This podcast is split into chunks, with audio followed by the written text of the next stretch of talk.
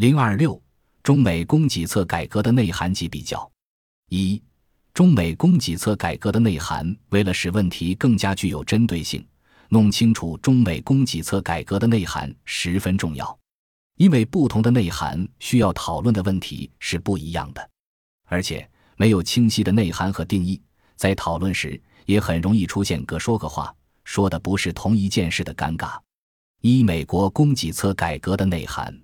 说到美国供给侧改革，一般是指为实施以供给学派 （supply-side economics） 为经济学理论基础的供给侧管理而进行的改革和宏观政策调整。较为典型的代表是里根总统执政期间推行的里根经济学 （Reaganomics）。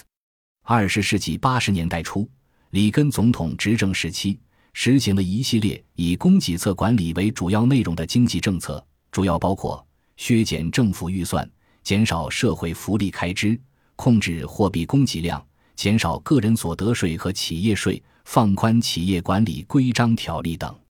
其目的是在降低通货膨胀的同时，刺激投资和企业经营，降低企业经济活动成本，重新焕发美国经济活动。二、中国供给侧改革的内涵。中国供给侧改革是指中国供给侧结构性改革。关于中国供给侧结构性改革，二零一五年的中共中央经济工作会议对其给出了清晰明确的定义：加大结构性改革力度。矫正要素配置扭曲，扩大有效供给，提高供给结构适应性和灵活性，提高全要素生产率。通俗的说，就是通过改革提高供给侧的灵活性、有效性、合理性和技术含量。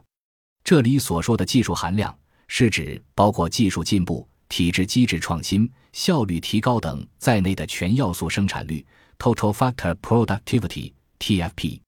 而结构性改革一词归纳国际经济界使用的情况，则主要是指政治、社会、经济结构的改革，也就是常说的体制改革。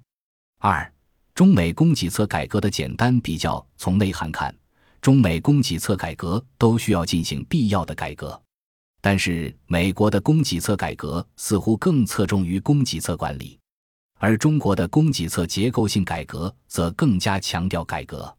从面对的困境看，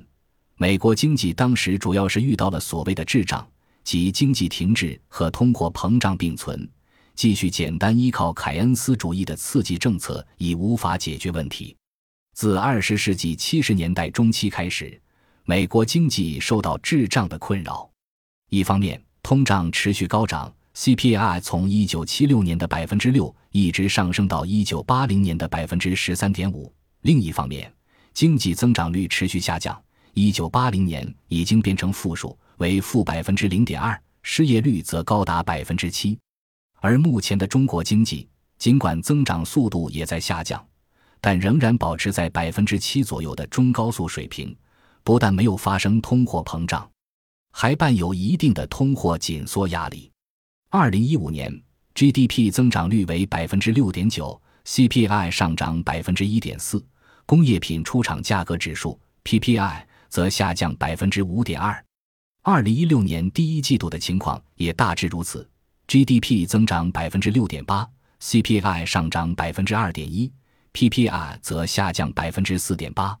从所处的环境看，二十世纪八十年代经济全球化程度远不如今天这样高，资源约束也远不及今天这样紧，环境保护意识远不如今天这样强烈。人口老龄化程度也远不如今天这样高，信息化远未达到今天这样无所不在和便捷高效。全球物流、服务、人员、资金、信息、思想、技术的交流、交往与传播远不如今天这样迅速、方便、广泛和深入。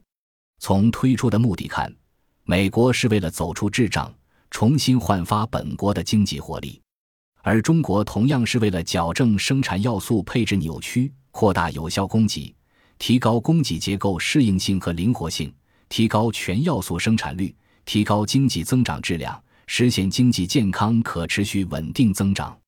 三小结：由于中美两国供给侧改革在上述诸多方面的异同，我们认为，对于中国来说，可以通过比较，借鉴美国的一些经验，吸取美国的一些教训，但更重要的是，应该针对自身的实际情况和政策目标，因地制宜地设计好中国供给侧结构性改革的总体方案，制定好配套的推进措施，而不宜简单的将两国的供给侧改革进行类比，以问题为导向，对症下药，提出有效思路，解决问题适应道理。